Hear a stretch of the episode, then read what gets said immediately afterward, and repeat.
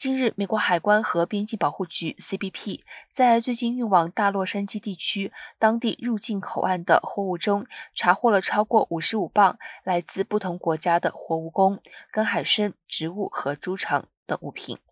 CBP 的农业专家在检查从马来西亚运抵的申报为耳机的航空邮件中，查获了一些异样物品。专家打开盒子后，发现了二十六个装在耳机盒中的活蜈蚣小瓶。此外，农业专家拦截了从中国运抵的十五株不知名的或繁殖植物。CBP 表示，这几批货物缺乏所需的官方许可或证书。当违禁的动植物产品被截获时，CBP 会发出紧急行动通知，以启动对违禁物品的销毁或再出口。